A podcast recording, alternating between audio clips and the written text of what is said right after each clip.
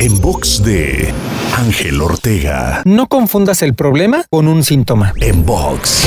Seguramente en algún punto de tu vida has vivido estrés, preocupación, ansiedad o alguna emoción similar, pero a veces podríamos confundirlos y pensar que eso es el problema. Pero el estrés o la preocupación no son el problema en sí, solo son síntomas del verdadero problema. Así es que la próxima vez que atravieses una situación semejante, detente e identifica el verdadero problema para que entonces puedas trabajar en él y resolverlo. Te invito a seguirme en Twitter, Facebook, Instagram y TikTok. Me encuentras como arroba Ángel Te Inspira.